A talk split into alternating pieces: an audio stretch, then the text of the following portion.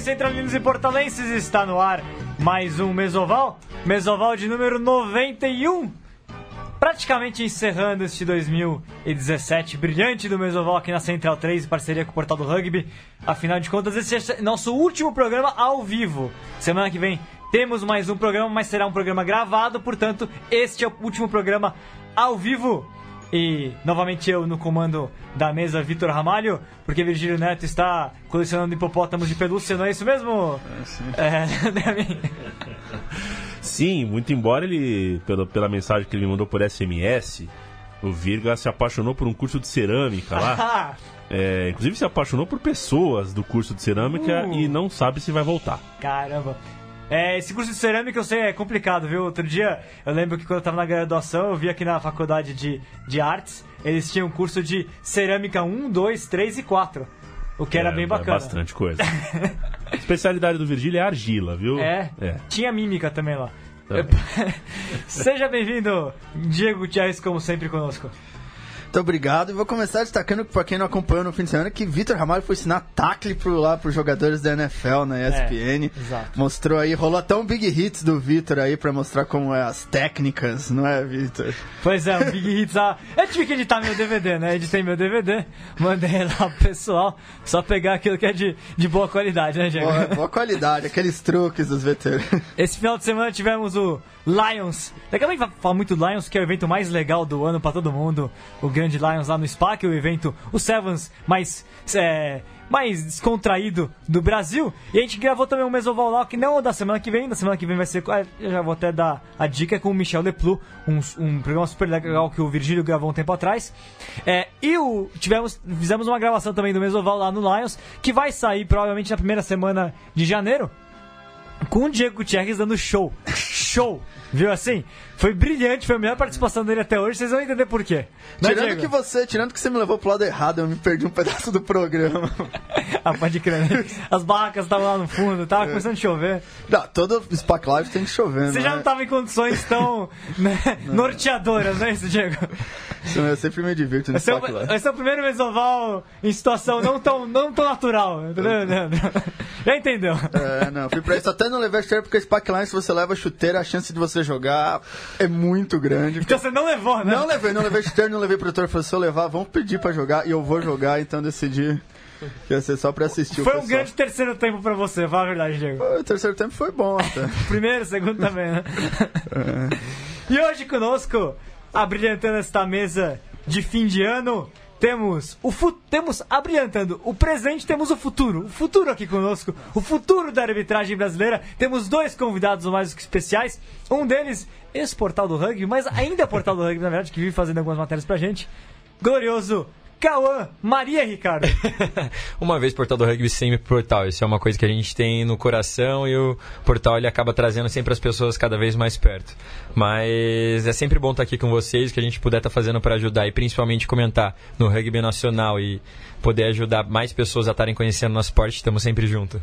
grande Cauã, ele que foi membro integral da redação Portal do Rugby até 2016? 16? Foi 16. Pro- Foi 16 ou 15? 2015. 2016 15. já estava 15. na arbitragem. Já estava na arbitragem. Exato. Exatamente. Ele, que é lá de São José dos Campos, é, já jogou também para a seleção bra- brasileira juvenil, na verdade, Juvenil. né? Na acad- nas academias juvenis. E com ele, o grande parceiro, é quase uma dupla Pink e o cérebro aqui, né? É, grande Tomás de Goicoechea, ele também jogador juvenil, árbitro juvenil, mas cada vez mais aparecendo nos grandes eventos. Seja bem-vindo, Tomás. Obrigado, Vitor. E aí, boa tarde pra todo mundo aí. Um prazer estar aqui com todo mundo. E isso aí. Grande Tomás. É, co- começando aqui o, o papo com vocês dois, antes de mais nada, já que eu dei eu falei do, do Lions, né? A gente tá ainda em ritmo de Lions, né? O que, que o Lions representa pra vocês? Vocês que já não é o primeiro Lions de vocês participando, né? Vendo, curtindo o ambiente, o que, que é o Lions pra vocês? É o ápice de qualquer árbitro, é o ápice, eu acho, de, de, de quesito de confraternização que a gente tem durante o ano. Muitos árbitros a gente espera o ano inteiro para poder estar se reunindo. você junta masculino, feminino, tem todo mundo ali junto podendo estar tá aptando os melhores jogos, podendo estar tá principalmente aprendendo um com o outro, mas acima de tudo de se divertindo, cara, porque se olha para um lado tem atleta do Rio Grande do Sul, você vai, conhece, conversa, brinca, aí você já vê uma porrada de gente da seleção e, e tem, tem todo um pacote completo para você estar tá aprendendo e principalmente ensinando também. É uma caixinha de surpresas do Lions, sempre. é isso? Você não pode esperar nada do Lions, porque de tudo pode acontecer. É absurdo. O terceiro em tempo nem se diga, então. Ô, louco! É isso mesmo? O terceiro tempo é top, hein, Tomás? O terceiro tempo, o terceiro tempo é muito bom, mas é, é tão bom quanto o torneio inteiro, né? O torneio é um torneio muito festivo, é o torneio que fecha o ano com chave de ouro, com certeza. É uma tradicional, né? Não é por tanto que tá que ficou tanto que tá tantos anos, né? 25 Como anos. 25 anos como o torneio que fecha o ano. É um torneio muito importante, não só para não só para confraternização, mas para jogar também, né? Que é o que todo mundo gosta. Sim, sim. É, e é, e é Senhores já jogaram Lions? Eu joguei dois anos como atleta juvenil. É. Seleção São Paulo, preto, branco ou vermelho? Não, São José Rugby Ah, mesmo. verdade, não era Não Copa Cultura Inglesa. inglesa Desculpa, ainda. mas você jogou Copa Cultura Inglesa também, né, Calão? Nunca joguei, Não? sempre lesionado, sempre... A tradição. A tradição, um homem de vidro em pessoa aqui, como todos o cara ver. cisou aqui, né? Só... Se não for pra ser verdade, não, não vale, cara.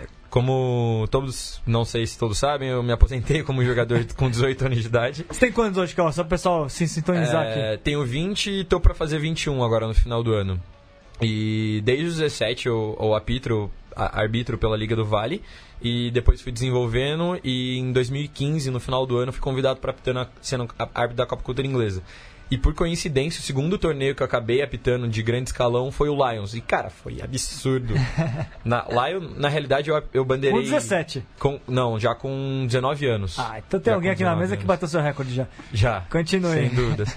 Mas logo depois, é, eu, eu aptei, eu acho que um jogo o torneio inteiro, mas eu devo ter bandeirado um, eu diria que um- uns 20 a 25 jogos.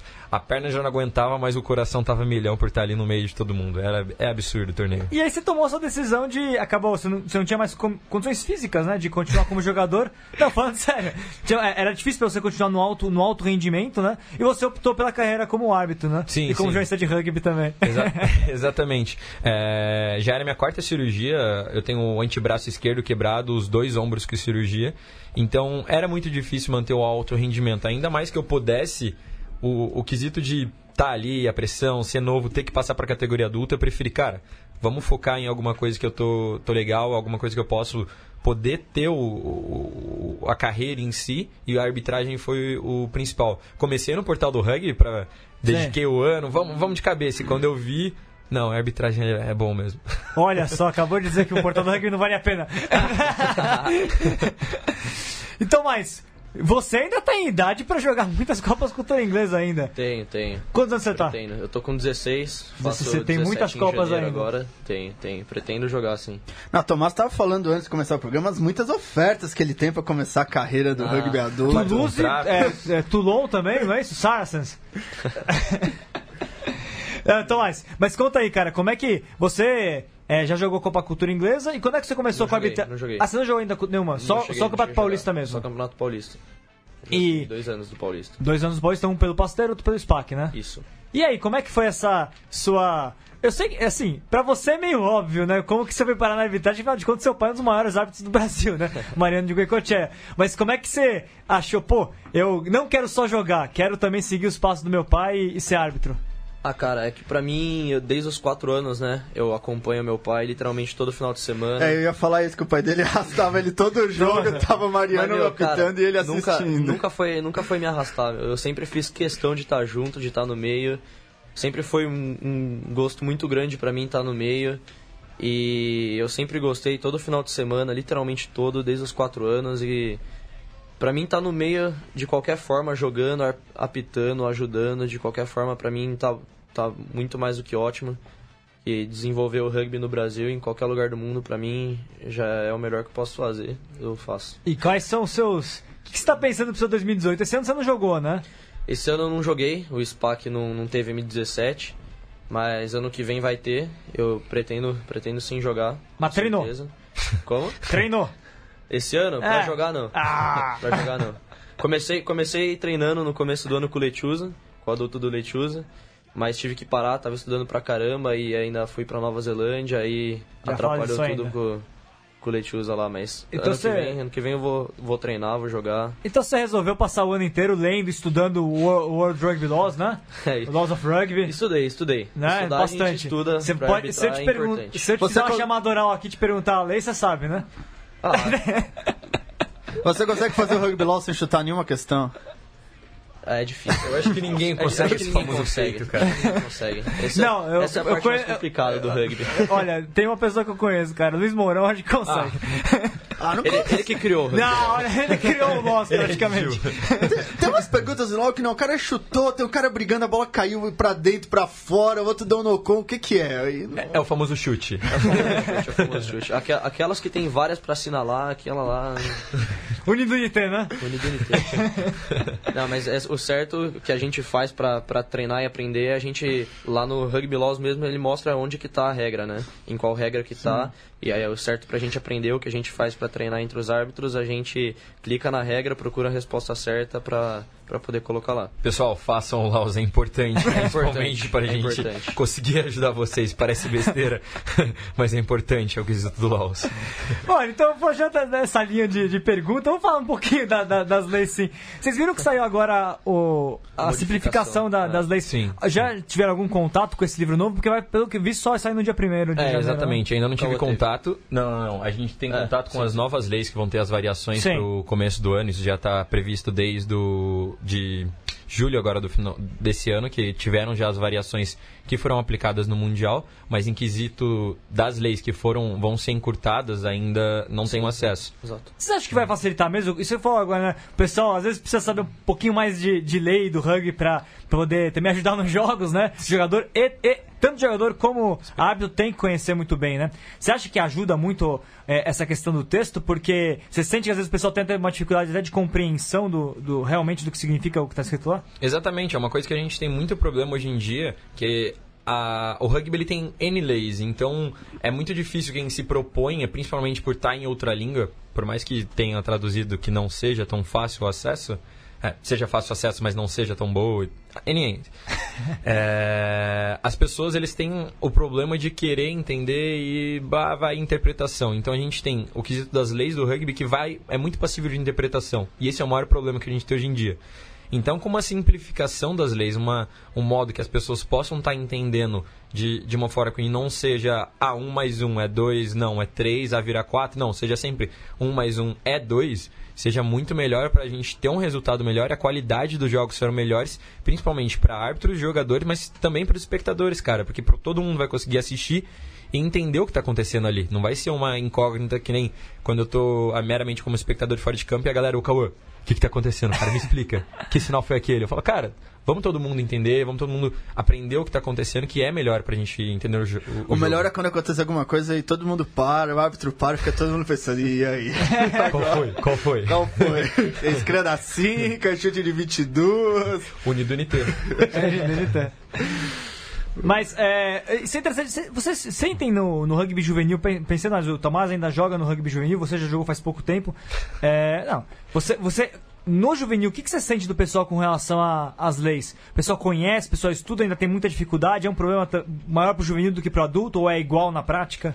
Eu acho que muitas das vezes o rugby juvenil é até melhor do que o rugby adulto, cara. Principalmente pelo quesito que os meninos eles estão em formação. Então, quando o árbitro ele normalmente procura apitar, a gente é procura sempre orientar, que a gente é visto também como educador, eles procuram mais ter uma visão da gente como um cara que está procurando facilitar o jogo deles, do que numa categoria adulta que os caras sempre acabam retrucando porque eles têm uma noção básica ou antiga do, de como funcionou. A lei ela está sempre em evolução, ela está sempre em transição. Então, se o cara ele se estagna no que foi um passado, ou mesmo ele se acaba deixando por uma coisa que ele pensava que era e não acabou não estudando, ou mesmo o, o quesito do árbitro, a gente pode acabar errando, mas a gente quer que o jogo seja melhor, ou, ou tenha vantagem, continuidade, ponto de visão. Cara, muitas vezes juvenil, eu sinto que eles podem estar querendo simplesmente jogar, por mais que eles queiram ser campeões, queiram ganhar o torneio, eles se deixam jogar mais do que meramente reclamar por reclamar. O... Ah, não, reclamar assim, mas os juvenis pode começar mais cedo também, eles aprendem a burlar as leis melhor. Sem Eles São muito mais conscientes na hora de.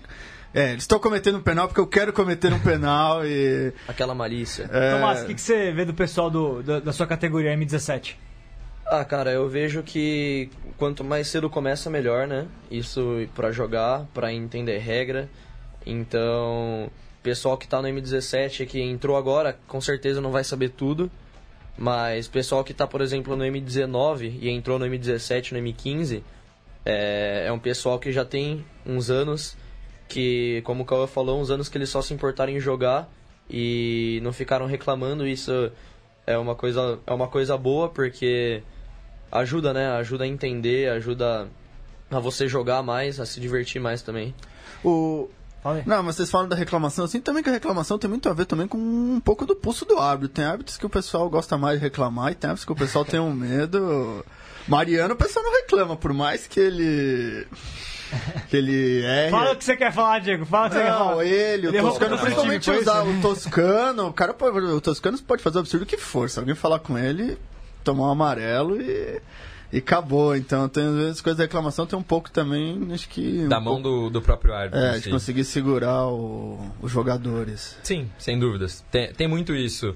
É, é, muito, é muito da postura que a gente fala. E querendo ou não, os dois pela cultura argentina impregnada ali, talvez o medo seja imposto durante o, o gramado. Falou em espanhol, o cara já começa a tremer ali, não? Porra. Não, tem porque gingado. assim, mas os, tem, o, bem, o juiz pode tirar um amarelo e ele nunca vai mudar. E não importa se esteja certo ou errado, tem juiz, cara como Toscano, se você for reclamar, ele vai te dar um amarelo. E acabou, ele não vai ter. Ah, veja bem. Não, você reclama Ó. uma, duas, três. Tem uma pergunta que o Marcelo do Alibe mandou na pergunta. Cauã e Tomás, o que faz um árbitro um bom árbitro? Cara, eu acho que é a incessante vontade de aprender. Uma coisa que a gente pode estar aprendendo no o, o final de semana é a gente sempre buscar ser o melhor, mas nunca ser o, o melhor. É, essa frase que, que me falaram, né? é, esse final de semana pelo, pelo Joaquim Montes. Ele, ele me disse essa frase. Um cara que me ajudou muito esse final de semana, né? Foi muito importante pra mim. Ele Só, falou, só, pra "Meu, sintonizar, só pra situar, né? O Joaquim Montes, o melhor árbitro do Uruguai, talvez, ele Sim, tava no. Lions aqui nesse final de semana, né? E E ele me falou essa frase que, que faz refletir muito, né? Eu penso nela o tempo inteiro, desde que ele falou, e é uma coisa que é muito verdade, né? Você tem que é, tentar sempre ser o melhor, mas você nunca ser o melhor. E é uma coisa que ah, serve até pro jogador, porque quando você tenta ser o melhor, você nunca para de treinar, nunca para de ir atrás, de correr atrás, de tentar ser o melhor. E, quando, e se você acha que você é o melhor, você para aí, estagna aí, entendeu? Então, uma coisa importante pra todo mundo. E uma coisa que reflete bastante nisso no quesito para arbitragem é o fato de dos bons jogos não serem aqueles que todo mundo sai realmente feliz e, e, e alegre com a sua arbitragem. Aqueles jogos que a galera sai reclamando e principalmente você querer o respaldo para a galera poder comentar, ó, tem esse ponto, vamos conversar, mas realmente conversar para os dois lados poderem aprender, não virem bombas, dinamites, tsunamis querendo destruir o quesito dos erros. Todos poderem aprender justamente com os erros que aconteceram nos jogos. Exatamente. Jogo bom não é o, não é o jogo fácil. Jogo fácil, jogo, jogo que é de um time só não, não adianta nada. O jogo bom é aquele que, que te leva a, a ter- ser obrigado a, a aplicar todo o seu conhecimento do, do, do livro de regras. né? Exatamente, os, os jogos que mais te testam, que eu não digo nem pelas, pela, pelas minimalistas, que é os lances que, que são Não é detalhistas. picuinha, né? É Exatamente. picuinha. São aqueles lances que você tem uma tomada de decisão, mas pela, pela pressão. Esse jogo, por exemplo, esse final de semana eu tive o jogo dos veteranos, que, que foi do, do Cruzeiro do Sul contra o, o time da África do Sul que veio, acabou visitando o Lions e foi um jogo excelente para mim testar o quesito de principalmente paciência que eu tive com, com o pessoal, mas também por aprender com os caras, porque os dois lados, um reclamava em inglês para mim e o outro do São José sempre cobrando, cobrando. Então foi uma excelente partida para eu estar aprendendo com eles também. Foi muito bom o quesito de partida. E depois, fora de jogo, a gente conversar, eu poder aprender com eles lá na África do Sul, os caras explicarem como é que funciona. Cara, foi uma partida excelente para mim depois. Ó, então tem uma pergunta boa. É, influências de vocês dois.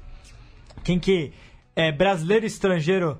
Quem que. Não precisa falar todo mundo, porque vocês vão ter vários, vários nomes pra citar. Mas quem que você se inspira no rugby brasileiro e no rugby internacional de árbi- de árbitro? Cara, sem dúvidas de, de foco nacional, a gente come- eu começo por, por quem me lançou no, no rugby nacional, que foi Marcelo Toscano.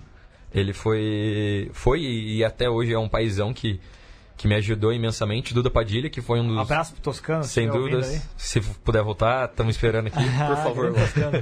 É, Duda Padilha, que foi quem me ajudou, a- o quesito da arbitragem, e depois os irmãos que a gente vai, vai construindo conforme a carreira da arbitragem.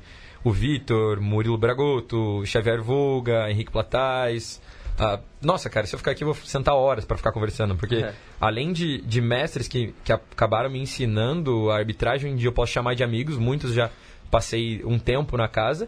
E, e eu sei que sem dúvidas, qualquer dúvida, qualquer instante, se eu tiver algum problema, podem acabar me ajudando nesse quesito. Então... E, e quem de fora é quem você se inspira? Ah, cara, Rasta. É... Rasta Raziveng? Sem dúvida, cara. É um, é um cara que eu venero pelo quesito. Primeira velocidade, que eu, eu, eu gosto muito desse marco no, na, no ponto da arbitragem, acho que é uma parada legal. É...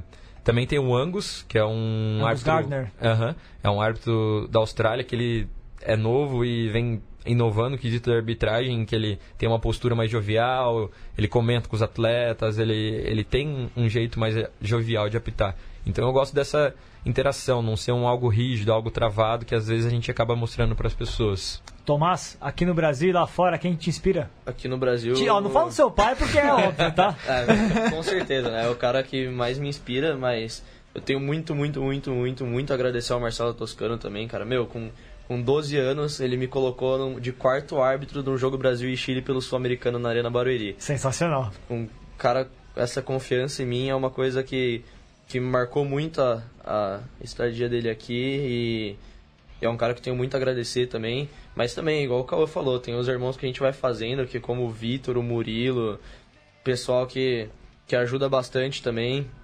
Mandar um abraço para todo, todo esse pessoal aí, pro Dino também, do, do São José.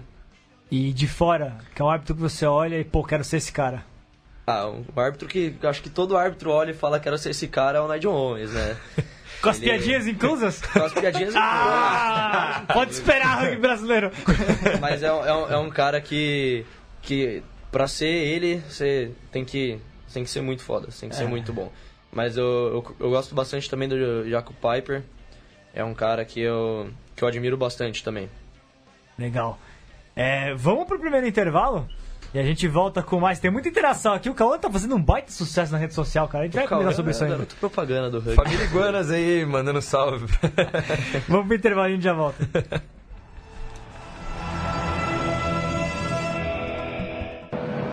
Clermont, the reigning French champions, but currently ninth in the French league. Just three wins from their last seven and It must be said that neither of these sides can claim to be at the peak of their powers just at the moment. Sarri slumped involving a run of five consecutive defeats all told, unheard of in a decade. Fafana. Raka stepping through the tackle. Clermont have the first score of the evening. Clermont finding all kinds of spaces in all kinds of places. Falgu sets it up. Driven on at close quarters, and there's a second. Quick transfer, Yato involved, Parrot through the hole. Oh, this is all too easy, and it's a hat trick. They've been stopped once now, they need to dip almost like a scrum and go again on the call.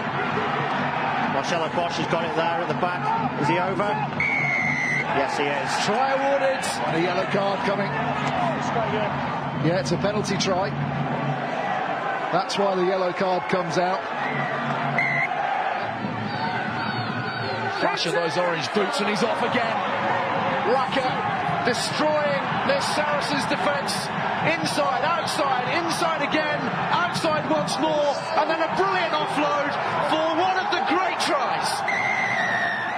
Hauled down by Bosch eventually, but they're coming in waves now. Claremont and Fofana is the latest of them. Fofana Spencer. Farrell. Space opening up here for George Cruz. Cruz one on one with Para. Trusardi to Iava. Lee. And back inside. And the score.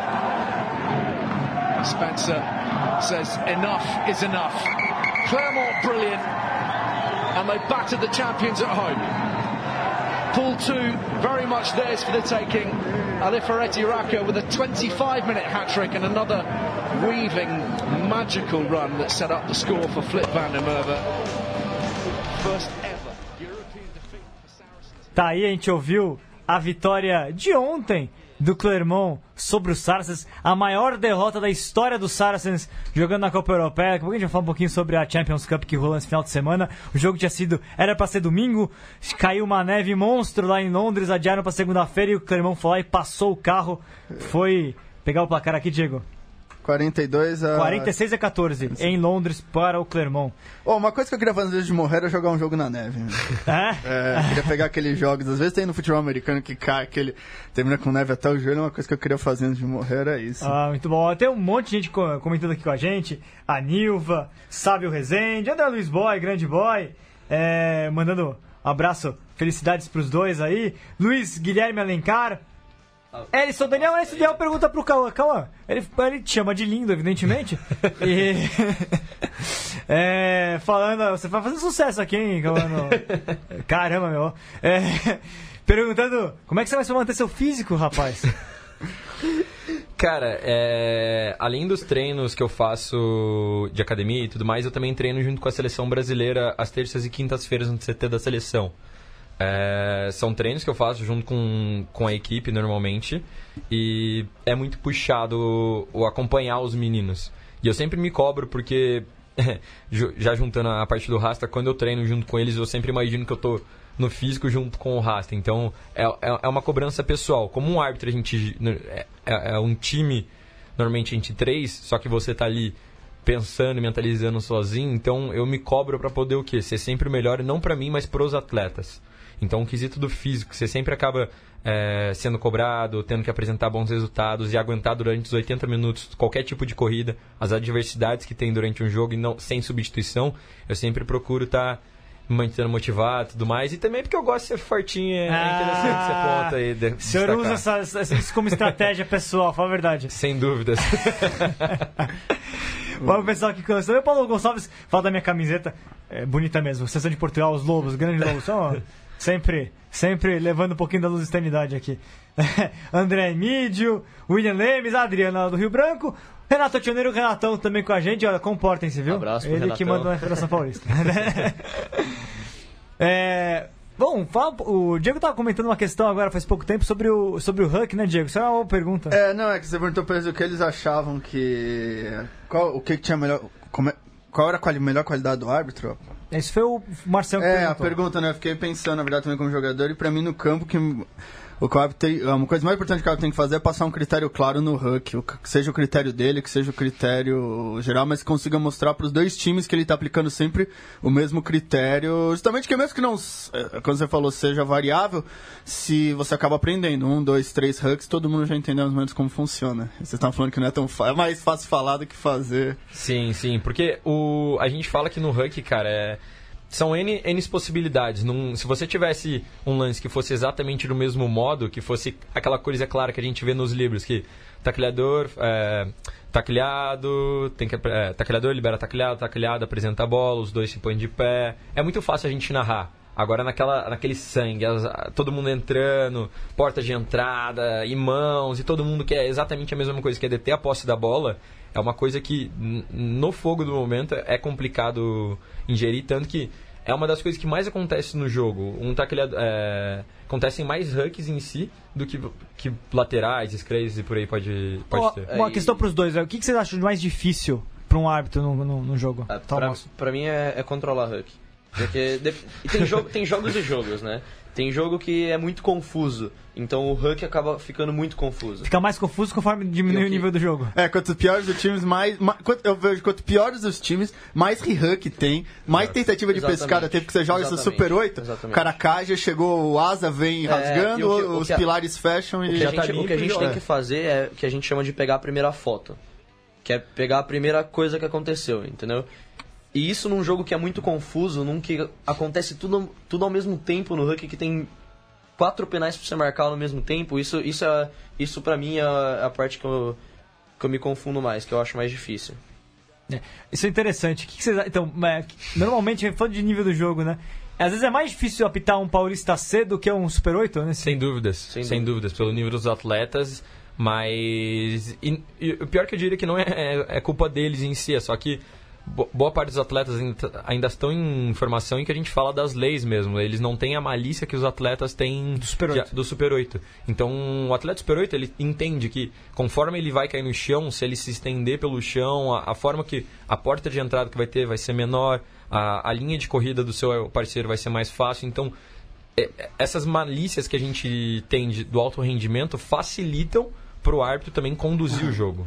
Eu acho que. Não, não jogadores tem grandes times, tem grandes jogadores na Série C, mas muitos desses jogadores que jogam menos tentam replicar o que eles veem na TV. É. Que eles assistem no Super Rugby, Sim. no Six Nations e ainda não tem a consciência de que não é o mesmo esporte, não e é. E aí acha que o árbitro não é de Owens também. É, é. Exatamente. Acho que quem falou isso foi, foi o Bragoto, que o cara vê ele lá fazendo o que ele vê na TV, mas ele não tá fazendo o que ele vê na TV. o Bruca vai fazer igual o Poca que faz. Então que ele na cabeça dele tá fazendo igual, quando na verdade ele tá caído no chão, o Huck já aconteceu. A cabeça já tá ele já tá ruqueando com a cabeça, a parada, tá, tá legal.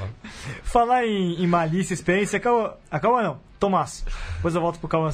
O Tomás, você teve uma, fez um belíssimo estágio na Nova Zelândia agora. Conta pra, pra gente um pouquinho disso. O que, que você aprendeu ah, lá cara, na terra dos All Blacks? Eu passei um mês lá, né? O um mês de julho, passei lá. Você tinha ido pra Argentina e... antes também, né? Eu, eu fui depois, mas ah. só pra só mas passei aí, visitar aí é, a família. É, exato, é passeio de família. o, lá na Nova Zelândia eu já sabia que eu ia, né? Eu fui fazer intercâmbio para estudar inglês mesmo. E antes de ir, eu entrei em contato com o Henrique, com o Henrique Platais, porque eu queria algum contato lá, né, para saber se eu podia, se rolava de eu apitar, fazer alguma coisa lá. Ele me passou o contato do Nick Bryan, que é, um, é um árbitro super rugby que veio nas Olimpíadas, tudo, e ele falou para eu falar com ele, eu mandei uma mensagem para ele, falei quando eu tava indo, tudo, e ele foi super atencioso comigo, foi um cara que realmente foi muito legal, ele já me passou direto o contato do diretor de arbitragem de lá, do Paul Greenstreet e lá ele eu já cheguei lá na primeira segunda eu cheguei lá num sábado na segunda-feira eu já tive uma reunião com o árbitro que com o Roman Poir com o Jaco Piper que iam apitar o último jogo do Lions e All Blacks e foi daí pra frente que que começou minha arbitragem Conheceu essa na galera Zelândia. toda? Eu conheci, conheci, conheci todos os árbitros de Auckland que estavam lá nessa reunião. E já na quarta-feira já apitei um torneio de Sevens. Aí na quinta-feira eu fui auxiliar da, da primeira divisão do, lá da Nova Zelândia, que tava, os caras do Lions foram lá assistir. É, do, do torneio de Auckland. Do, do torneio da Nova Zelândia. Ah, o Maitre a Maitre tá mesmo? Ah, eu não, não lembro é. o nome. Tá, não lembro o nome nem dos times, que é, é meio difícil. Mas fui auxiliar, os caras gostaram de mim. Foi um árbitro de, de Hong Kong que apitou até. E e depois apitei mais uns seis jogos de 15 em juvenil. Sensacional. Tem mais árbitros da sua idade, né, apitando esses jogos? Você ainda era o mais novo por lá? Cara, eu era mais novo. tinha, tinha, tinha, uns árbitros mais velhos, assim, que. Que da idade lá... do Cauã ou um pouquinho mais? Não, não, não, mais velhos. Mais da idade mesmo. do meu pai, mais ou menos. Ah, tá. ah, porque ainda não é amador, pelo menos ainda é muito que o árbitro é o ex-jogador. É, joga... exatamente, exatamente. Exatamente. E o que, que, você acha que você aprendeu de cê, mais valioso? Você chegou a treinar também, é, ou só optou? Eu não, só optei. O que, que você acha que você aprendeu de mais valioso nisso? Que eu aprendi de mais valioso? Que você olhou e falou, caramba, pô, isso aqui é uma coisa pra levar pro Brasil. Pra eu incorporar na minha arbitragem no Brasil também. Ah, tudo, né? Tudo. Porque cada, cada jogo que eu fiz, de 15, os caras me mandavam um coach diferente para me, pra me avaliar. Os caras foram muito atenciosos comigo e uma coisa que me impressionou bastante lá, assim, era o nível, né? Porque não, não tem. É meio clichê falar isso, mas o nível lá é totalmente diferente, cara. Eu, eu apitei M11, 15 contra 15, campo inteiro, dois tempos de 35 minutos. E eles jogavam com tudo, com scrum, com line, 15 contra 15 organizado, com tackle. E, e foi, foi, foi muito divertido apitar. Foi muito divertido apitar lá. É, e Cauã, você eu... teve sua experiência no exterior também. Tive. Foi lá pro, torneio, pro, pro Troféu Mundial Júnior. É, esse troféu Mundial Júnior foi em que lugar? No Uruguai. No Uruguai, ah, foi do Uruguai, exatamente. Sim. O último troféu Mundial Júnior. É, como é que foi essa experiência, cara? Como é que você chegou lá com 20 anos? Cara, eu era. Tanto que eles me chamavam, eu era o mascote do time. É, estávamos entre. Fantasiaram e tal, de pelúcia? não, eles só, só nos lugares que a gente ia, eles me lançavam primeiro para conversar com as pessoas e depois eles acabavam aparecendo. Que eu era o fofinho da equipe, ah, então, que bonitinho. então funcionava assim. Mas foi, foi absurdo. Foi uma das maiores experiências da minha vida, é, tanto profissional uh, quanto pessoal, que eu pude estar entrado de cabeça no quesito rugby. É, eu passei três semanas, basicamente, em Montevideo, pro Mundial Juvenil. E, cara, é, eram oito árbitros, é, geridos todos pelos, pelo Craig Gilbert, pelo Alan Roland. E. É, Alan é- Roland apitou a final de Copa do Mundo. e Craig. E Craig Gilbert. Também. também. É, final. Não, chegou. Final de 2007, se Isso, eu não me foi, engano. foi, foi isso. Foi absurdo, foi absurdo. Eu fui como árbitro auxiliar, não, não como central, mas eu pude estar aprendendo muito, muito. Foram, foram três semanas que a gente, pelo menos todo dia, a gente tinha duas horas de conversa de rugby, que é uma coisa que eu senti muito depois que eu voltei. Que a gente tinha o dia de torneio que a gente passava concentrado. Depois do torneio era um dia, abre aspas, descanso, mas você tinha que fazer autoavaliação. Depois tinha a avaliação em grupo e depois tinha o dia de preparo que a gente fazia o pré-jogo já. E aí depois já vinha outro dia de jogo. Cara, é, é uma experiência que se qualquer árbitro, se em cada estado a gente tivesse um ou dois que pudesse estar tá, fazendo isso, fo- poderia acrescentar muito mais para o rugby nacional. Porque a gente consegue uma, uma experiência para gerir o jogo, mas principalmente passar o conhecimento, sabe? Que é, que é absurdo, que é uma coisa que aqui a gente aprende, mas guarda pra gente. Lá a gente é estimulado a passar o conhecimento, que é uma coisa que a gente exclui aqui no Brasil um pouco. Só colocar aqui Alan Roland, árbitro da final da Copa do Mundo 2007. Sim. Craig Gilbert de 2011. Sim, sim. O- Os dois foram, foram dois paizões. É. Eu, eu- quando eu cheguei, eu- a primeira pessoa que eu fui, vi foi o Craig e, e eu falava oi, mas aí eu não sabia se eu tava dando tchau, porque se eu olhava pro cara e falava, cara, essa é uma lenda que é, é um dos seus ídolos no quesito da, da coisa que você mais gosta na vida e como é que você vai falar com o cara? É, é, é simples ao mesmo tempo, é um tiro nas ó. costas. Sim, for- foram três semanas de inglês, foi um. E, e espanhol, por isso que eu falei que eu era o mascote, porque tinha eu e mais um, que era o Punch, que era o local que falava espanhol. Então eles me lançavam, eu falava espanhol e introduzia depois todos os caras em inglês. Então, nossa, era absurdo, era absurdo. E, e bom, e é, quais jogos que você acabou fazendo nesse Mundial? Eu fiz Fiji. A começar, eu fiz Uruguai. É, e... como, como auxiliar. Como auxiliar. É, eu fazia dois jogos por dia, então possivelmente não vou lembrar de todos. Mas um dos, um dos que foi muito marcante pra mim foi Portugal é, e Uruguai, que foi no primeiro dia. Jogão. Um excelente jogo. É, e por sinal, eu- aquele passo pra frente eu indiquei pro Arthur. Você acertou, meu lá dentro. Um pequeno adendo, eu estava com o rádio ligado, aquele passo pra frente eu indiquei. Mas também Fiji, é, foi uma partida excelente que me marcou muito. Eu acho que, se eu não me engano, foi Fiji e. Eu tenho aqui aberto, deixa eu ver. É que eu acho que não tenho os árbitros.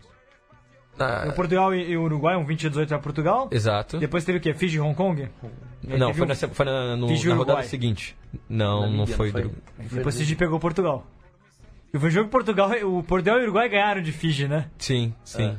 Ah, não lembro. Eu sei que o, o- Ah. o jogo, a partida de Fiji que eu peguei foi na penúltima rodada antes de irem pra final, que eu É, peguei Portugal. de Portugal. Cara, foi absurdo que Portugal ganhou nos últimos instantes de, de Fiji e foi absurdo que o fijiano errou um, um- um drop de um penal de frente pros postes e todo mundo caiu no estádio, porque todo Errou mundo achava mesmo. errou. Foi você que levantou a bandeira errada. Espero que não.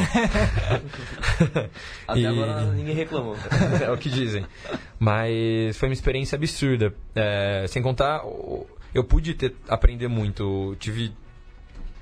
Ah, cara, é, é difícil descrever, porque foi tão gostoso, sabe? Poder. Foi uma puta pressão que eu falo pra todo mundo, foi uma pressão fu- ferrada. Tem crianças ouvindo, Sem favor. dúvidas. Foi uma pressão enorme que eu tive durante o torneio, que eu, que eu não imaginava que seria daquele modo, mas no fim das contas, quando eu vi, eu já estava lá, tava, tava procurando manter o melhor e, e creio que tenha feito um bom trabalho. Você fala pressão, pressão pessoal, pressão de torcida, pressão de jogadores, comissão técnica. Como é Não. que, como é que essa, o que, que você é, significa pressão pra você aí? Uma coisa que eu tive muito antes de ir, que a galera, eles sempre davam um tapinha nas costas e falava, vai lá e representa. Aí você sente... o Brasil. Exatamente, você sabia que você é o cara mais novo que chegou. É, eu tinha, eu fui, fui, fui com 20 anos e todos os árbitros que, que estavam lá, o mais novo tinha, tinha 26. Ou seja, eu era realmente mais novo e de todos os anos, pelo que eles contaram, eu fui um dos mais novos que foi selecionado para estar indo. Então, além disso, eu fui o terceiro brasileiro a estar indo. O outro, outros dois, Henrique Platais e Ricardo Santana. Cara, são dois astros que eu posso falar que conseguiram gerir e fazer o que o rugby nacional é hoje por causa deles. São grandes nomes que lá fora são conhecidos. Então, cara, eu tenho que bater palmas para eles.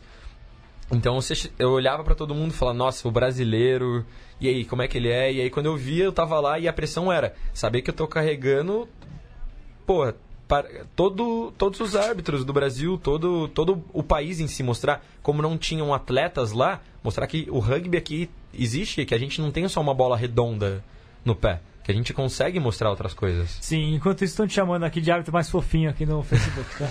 Sim, Tem que lidar com as duas pressões, né, mano? Tomar as duas pressões, cara. É. é, vamos daqui a pouquinho pra. É, Diego, mais alguma questão sobre. Ah, eu queria. Já que a gente falou de, das duas experiências que estiveram fora, uhum. é, vou fazer outra pergunta, na verdade. Que, qual para vocês é foi o momento mais marcante aqui no Brasil? mais marcante assim, ou o jogo mais difícil, ou o jogo que ficou na memória de vocês, ou cara, o que te deixou mais feliz, o que é o momento mais marcante apitando o jogo no Brasil? Que a gente já falou de lá fora, certamente é o que tem de mais importante para vocês dois na carreira de vocês até hoje, o né? O Mas... meu aconteceu esse final de semana. Ah, é? Ah, cara, o primeiro que eu no sábado eu comecei fazendo um jogo muito muito ruim para mim, eu achei um jogo ruim. É, quem contra quem? É, São Paulo preto, São Paulo branco. Mandem feminino. mensagens, podem malhar. não, me falaram que não, que, não teve, que não teve efeito, mas que pra mim eu, eu senti que eu saí do jogo triste. Sim. E eu, e eu fiz questão de melhorar conforme o torneio. E no sábado o Joaquim nem o Nico estavam. E, e quando à noite, no sábado, a gente já se encontrou com eles, tudo. E no domingo o Joaquim fez questão de assistir os meus jogos e avaliar os meus jogos. E o último jogo que eu fiz no domingo, para mim foi o melhor jogo que eu fiz. Eu saí muito satisfeito quem? de lá. Foi São Carlos e Ribeirão Preto. O clássico do interior, responsa. que foi narrado ainda pelo nosso querido que Virgílio. Foi narrado pelo Virgílio. E foi para mim foi um jogo muito legal que eu fiz, eu saí muito feliz. Eu saí, o Joaquim me elogiou bastante. Bom. Inclusive ele ele já deixou o convite feito para mim para ir pro Valentino que vem. E ele, além de tudo isso, me deu a camiseta do Uruguai dele. E para mim ele me ajudou bastante. Eu fiquei muito feliz. E entre todos os momentos assim que foram vários, né, entre arbitragem e, e tudo, esse foi esse foi um dos mais especiais. Aquele jogo que você saiu satisfeito e. Aquele jogo que eu saí satisfeito mesmo, assim. E em frente às pessoas que você queria que, que vissem você apitando bem. E também tem aquele lá que eu fui auxiliar do Brasil e Tala, ah. M19. E, cara, Tala é o time do meu pai, né? Sensacional. Um time que. De Córdoba, time argentino, os mais importantes da Argentina. E o Vitor me chamou pra, pra ser auxiliar dele lá naquele jogo. Eu fiquei louco, eu fiquei. Falei, com certeza eu vou, paguei do bolso passagem pra ir. Com certeza foi, foi muito especial também. E, e tá na memória e vai ficar para sempre. Seu time do coração, evidentemente, na Argentina. Né? Claro, né? claro. Os caras até me colocaram uma camiseta para mandar foto pro meu avô, que ainda é treinador lá. Seu avô, ah, sensacional. Treinador lá ainda. Seu, seu avô, então, é dos que o, o Rodolfo Ambrosio, treinador do Brasil, também é do Tala, né? Também é do Tala. O Rodolfo o irmão foi treinador tá do meu pai quando meu pai tinha 15 anos. Ah, olha só. E seu avô foi treinador do, do Rodolfo também? Não sei, mas é provável que seja. Meu avô é. Tem uns aninhos aí. Sensacional, sensacional mesmo. Cauã, aqui no Brasil. Cara, eu diria que a final da Tupi foi um, um dos maiores marcos que eu já tive no quesito arbitragem, que Charrua e, e, Bandeirantes esse ano fizeram um excelente jogo de final de Taça Tupi. Bandeirantes é, campeão do, do torneio, mas, cara, sabe quando você sai do jogo e as duas... Aquilo que eu falei pra você do, dos mares, que por ser uma final, você espera que seja um jogo bruto e tudo mais. Dois times que são, jogam um jogo pesado. Exatamente, sempre. que foi um jogo com bastante pontos, por sinal. E quando eu saí, o, a sensação dos dois lados felizes por terem part, é, participado de uma partida memorável do jogo. Foi sua primeira final nacional, né? Foi minha primeira final nacional. É, e foi absurdo. O, os dois me cumprimentando. É, a equipe do Curitiba que estava assistindo, que a, a final foi lá pôde estar tá me falando que, cara, foi excelente o jogo e que todos se divertiram, mesmo quem não torcia para nenhum dos lados pôde se divertir com um jogo. É difícil você sentir isso num jogo de rugby, principalmente num, num, num lugar que não é de nenhum dos times, normalmente ficaria alheio. Então foi diferente.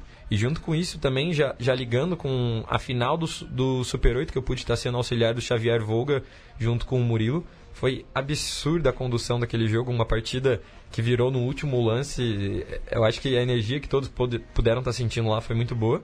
E já linkando também, eu pude estar tendo do meu, da minha estreia no Super 8 com Farrapos e SPAC. Foi um jogo que, cara, os, a, a, parada da maré, que foi um jogo difícil, os, os, dois lados saíram reclamando. Ninguém saiu feliz naquele jogo, no fim das contas. É, Farrapo saiu feliz, mas falando de N coisas. E aí eu sentei, peguei o vídeo, finalizando, conversando.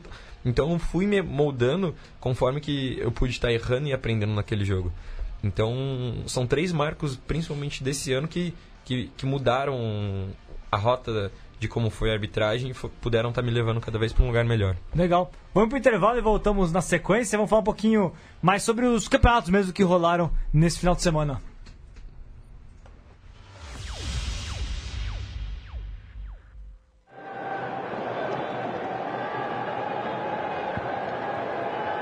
Porch giving it back to long bottom. Here is uh, Stannard stepping, beat one. And he gets it across over on the far side to Ben O'Donnell. And Donald, O'Donnell puts it on the toe. It sits up brilliantly for long bottom. And he is in between the sticks. Well, you do not see this very often, the centering kick in rugby sevens. I haven't seen that for a very, very long time, but very effective if you can execute it like that.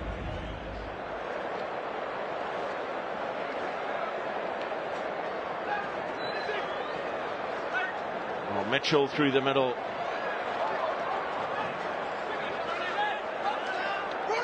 He's done brilliantly there to work the ball free in the tackle and get his pass away to Rodwell. Oh, that's incredible from Harry Glover. Brilliant finish. This is Glover, yeah, this is great work. Look at that, he uses the handoff extremely well transfers the ball, but this is a good handoff, holding him back, holding him back. Let me go, and he's gone.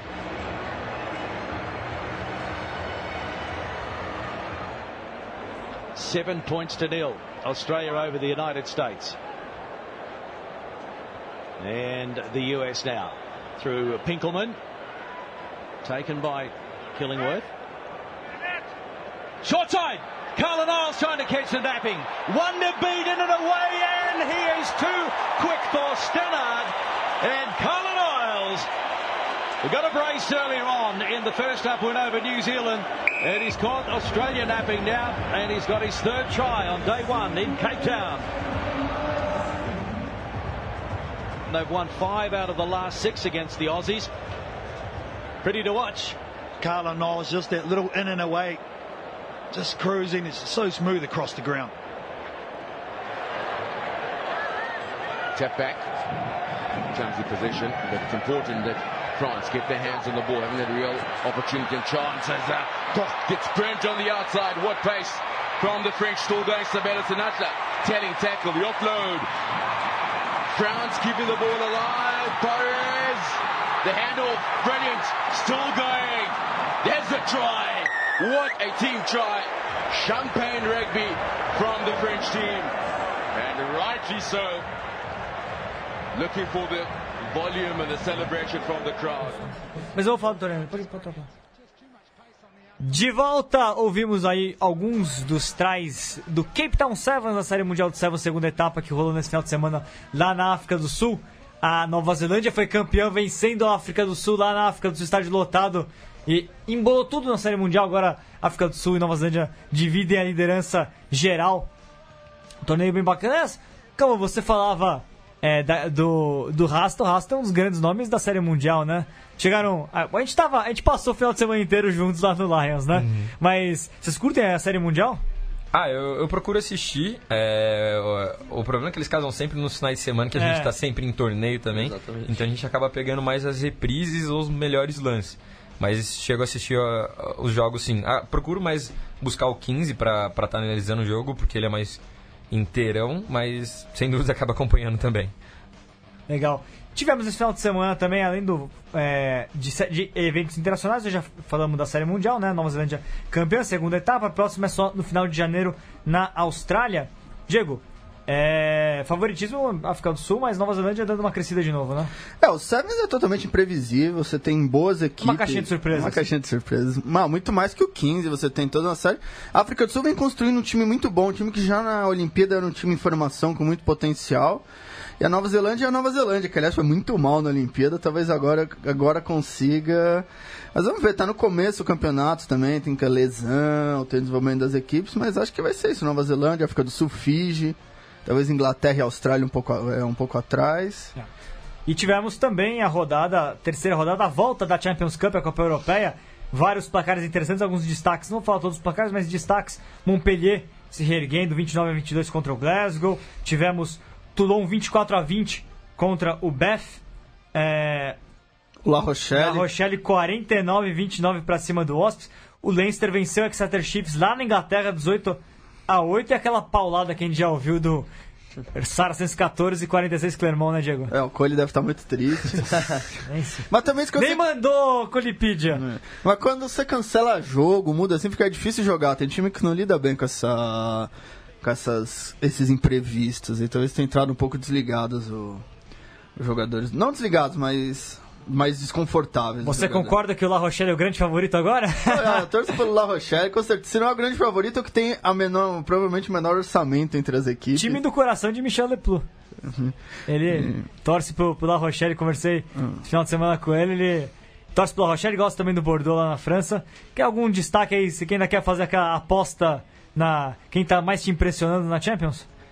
Não, acho que, acho que ainda tá muito cedo. Acho que por enquanto os favoritos ainda são os de sempre. O Clermont, o Sarracens, apesar de ter perdido, o Toulon. Mas vamos ver aí como vai se Cauã Tomás? Não, não acompanho. Algum favorito aí? Prefiro me abster. Abstenha-se, mas o próximo você não vai se abster, porque vai ser, a gente vai falar de Lions Servants. Tivemos nesse final de semana, como já falamos tanto, né? O, o Lions, campeões levantaram a taça no feminino adulto, o Niterói. No masculino, a seleção brasileira, que jogou com duas equipes e acabou levando, venceu o Cruzeirinho. Cruzeirinho. Cruzeirinho campeão. Cruzeirinho campeão moral. Ou como eu falei pro campeão Michel. Do povo. É, outro campeão, campeão do povo. Outro campeão do povo, o Pequim Melina, porque jogou duas vezes contra o Brasil, né? E mandou Sim. muito bem, mandou muito bem. E mandou bem, pessoal. Seleção lá do Centro-Oeste. É, na Copa Cultura Inglesa Juvenil, é, masculino M19, São Paulo Vale são Paulo Preto. São Paulo Vale também no feminino, M18. No, no veteranos, veterano até, é, até, de 35 a 45 anos, South African Warriors, o pessoal convidado da África do Sul. E acima de 45, o Niterói. Toda a velha guarda campeã brasileira do Niterói estava lá. Destaques para vocês? Ué, acho que, bem, acho que no juvenil fica muito claro o domínio do, do Vale ainda, como estão muito à frente de todo o resto nas categorias de base. É um baita São, time, né? Baita time. Tanto São José quanto Jacarí estão muito à frente nesse quesito, engateando. E os outros vão precisar correr atrás, senão são dom... bem, um domínio que já existe do Vale há muito tempo, vai só vai apenas continuar se alternando Jacareí e São José. No masculino adulto, é, não tinha como, né? Se a seleção perdesse, ia ser um... O pessoal ia gostar, ia se divertir. é, mas ia tomar uma carcada do treinador. É... Jake preparando o time para jogar em janeiro o Sul-Americano de Sevens. Sim. Sevens. É, e ah, o melhor jogo, o grande jogo foi a seleção brasileira A contra a seleção brasileira B, justamente que ia definir quem era quem vai ser vai estar tá na, na lista final para ir, então realmente um jogo com uma intensidade muito grande bastante interessante. E de resto, acho que o Lions é o Lions, é sempre isso, você encontrar pessoas diferentes, encontrar as Sim. mesmas pessoas de sempre. Terceiro. Eu acho que o Lions representa bastante o que é o rugby, né? É. Uma coisa que o, que o Brasil consegue ter do espírito do rugby muito forte é o, é o Lions. É, acho que é, todo mundo sabe que marca o final do ano, né? O Lions é o. Vamos chutar o pé agora, agora beat começa. é, acabou a temporada, não tem mais 15, não tem mais nada, só curtir. É, e ah, vocês que vocês Destaques de vocês dois, Tomás e Cauã, tirando a arbitragem, o que vocês viram em campo? Das equipes. Ah, teve um tal de Cauã lá que. Não, esse estragou o torneio, pode.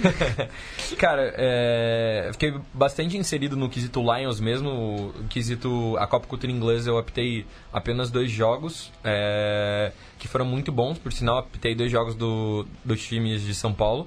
E os meninos dominaram do começo ao fim as partidas que eu pude estar conduzindo. É, um foi Paraná e São Paulo capital, e o outro foi Rio Grande do Sul e Vale. E vale.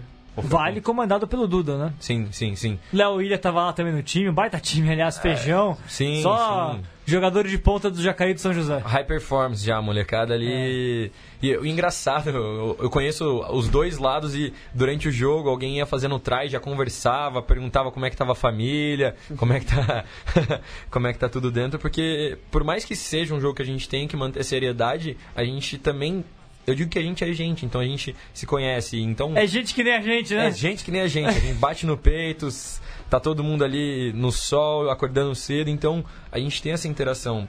E no quesito do Lions mesmo, eu acho que, cara, a equipe do RPT, por mais que muitos atletas tenham integrado o time do Pasteur, eu bato palma pros meninos, muitos novos. Conversei com o Mazeu, o Mazeu falou, a gente fez a conta junto de mais 40 é, rugby para todos, espalhados pelas equipes do rugby para todos, espalhados pelo Pasteur, pelas seleções de São Paulo, seleção brasileira, tinha mais de 40. Sem dúvidas, eu, eu bato palmas para É o trabalho projeto muito do, do projeto do RPT que os meninos fizeram um show, podia estar conduzindo um jogo deles e por mais que não tivessem uns atletas que são um cargo alto do- das equipes que integram outros, eles puderam estar principalmente se divertindo e podendo estar mostrando que ali tem frutos, tem onde se trabalhar. E eu tenho certeza que N outros trabalhos ou projetos sociais têm também espaço para estar desenvolvendo pelo país. É, e a gente, vocês observaram também a seleção brasileira, evidentemente, né? Brasil, a gente não vai ter nenhum programa antes do, do Punta, então já vamos dar uma, um pitaquinho aqui. O Brasil vai jogar, né, é, é, em janeiro. Primeiro, são duas etapas, primeira etapa em Punta del Este, segunda etapa em Vinha Del Mar, é, do Sul-Americano de Sevens. É, Brasil, Uruguai, Chile, Paraguai e Colômbia, os cinco. É, os dois melhores entre os cinco vão para a Copa do Mundo de Sevens em, em julho nos Estados Unidos. É, os dois primeiros também vão para o Hong Kong Sevens em abril, segunda se- divisão da Série Mundial de Sevens. Né? Tem mais equipes disputando. Esse ano a Sudamérica Rugby inovou, trouxe equipes de outros continentes para para disputarem como convidados. E não vou não, já tinha feito isso antes, mas agora tem mais equipes de outros continentes. Lá em Punta, o Brasil vai começar jogando contra Uruguai, é, França, é, Uruguai, França e Irlanda, não é isso? Só pra confirmar daqui a pouquinho. Mas o que vocês acham da, da seleção brasileira? O que vocês viram lá de positivo dos tupis? Vai ralar. Vai, mas tá, tá muito bem. O nível tá, o nível tá bom, mas vai ralar, vai ralar. Vai ralar. Eu, eu acho que é, que é legal acrescentar que eles tiveram bons jogos, apresentaram um, um- um nível muito legal durante o Lions, mas principalmente os embates que tiveram contra atletas de outras equipes, por exemplo, como o Cruzeirinho, por mais que fossem formados por atletas que já foram da seleção ou do passado é, distante ou mais recente, como atletas como o Igor, Felipe Rosa, que são ainda integram a- as academias, mas não estão mais no, no quadro principal. Cara, é, foram jogos que, pra quem assistiu, sabe que a seleção vai ter trabalho pra tá, tá indo lá pra fora. Ó, 6 e 7 de janeiro, Grupo A, África do Sul, Alemanha, Chile e Paraguai. Grupo B, Estados Unidos, França, Uruguai e Brasil. Estados Unidos, França, Uruguai e Brasil. A gente não sabe se Estados Unidos e França vão mandar os seus times de desenvolvimento ou se vão mandar os times principais. né? A gente não sabe ainda. É um período que não tem série mundial capaz de mandarem alguns jogadores de ponta, mas normalmente eles usam o torneio para desenvolver atletas, né? E Grupo C, Canadá, Argentina, Irlanda e Colômbia. Diego, destaques aí? Hum, acho que é isso, mas eu, acho, eu não tenho uma visão tão pessimista. Acho que o Brasil tem muita qualidade. É, tem, principalmente fisicamente, uma equipe que evoluiu muito em termos de velocidade, principalmente com o Sancerris, com o Trunks, com muitos jogadores, então, que acho que diferenciados e dá pra. E acho que dá pra fazer um bom torneio. O Sevens é imprevisível. O Sevens, você num bom dia, num bom fim de semana. Se tem um jogador que toca o terror no fim de semana, você se classifica pra série final, então vai, vai ser duro. Vai. Mas eu acho que o Brasil tem boa chance aí, conseguir principalmente os primeiros jogos, fazer um primeiro bom jogo, de repente, sei lá, ganhar de uma França e já, já dá aquela, ca- Moral. aquela moral. Então acho que tem todas as chances de fazer uma das melhores participações. Acho que é o melhor time que tem muito. Eu gosto muito desse time, acho que os Sancerris principalmente são. Boa. Legal, pessoal. Estamos chegando no final do programa. Destaques finais. Tomás? Ah, queria Você queria mandar um abraço? Manda um abraço, pô. Mas Queria mandar um rápido, porque o Calor já tem que, falou que tem que ser 73 abraços pra mandar pros fãs É, aí. o, Então meu, tem... o, meu, o meu é Ah, rapidinho. e as fãs, veja bem, olha, tem muitas. Se o Cauã não estivesse aqui, mandaria um abraço pra ele, mas como ele tá, vou mandar um abraço pro. Abraça pro- ele aqui, vai, tá, Abraço, tá, tá vendo? Aê, bonito. Um abraço pro, pro Luiz, pro Luiz Guilherme Alencar. E mandar um abraço que esqueci de citar lá, entre os muitos irmãos que eu fiz, que eu fiz no rugby na arbitragem. Tem as meninas também, né? A Nayara, a Mari, pessoal que me ajudou, me ajuda até hoje muito. E fico muito feliz com eles.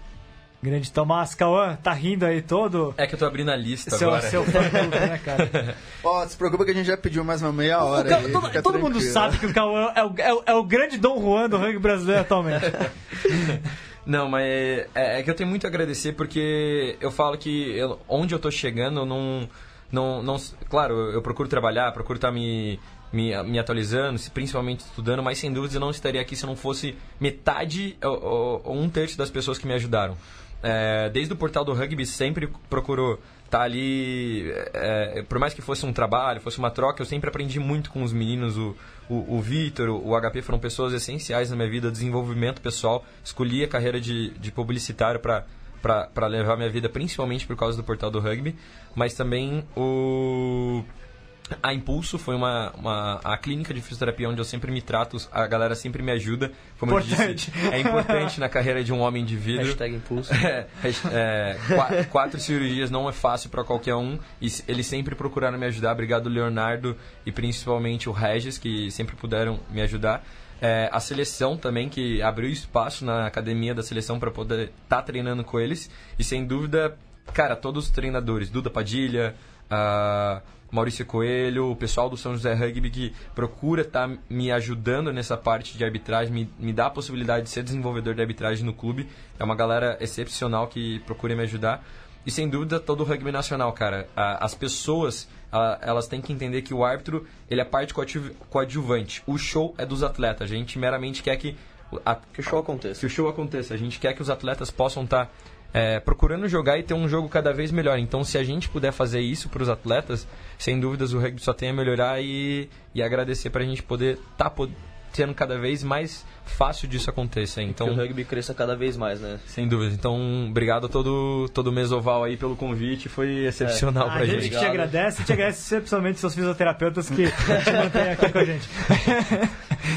Diego, considerações finais? Você sofreu no sábado e não quis ah, contar nada, né? Bem, primeiro, para as meninas, que, meninas que o Cauã não citou, não chorem. Com certeza ele vai mandar uma mensagem para vocês também depois.